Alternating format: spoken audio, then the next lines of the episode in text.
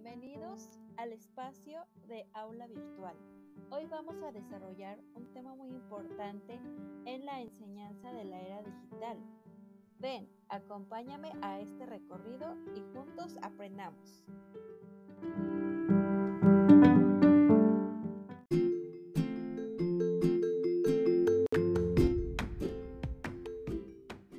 En la era digital, ¿qué papel puede los MOOC en el desarrollo profesional docente?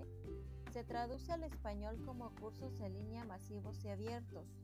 MOOC es una sigla acuñada en 2008 por Dave Corney y Brian Alexander, que cada día se escucha con mayor frecuencia en el ámbito de la educación superior.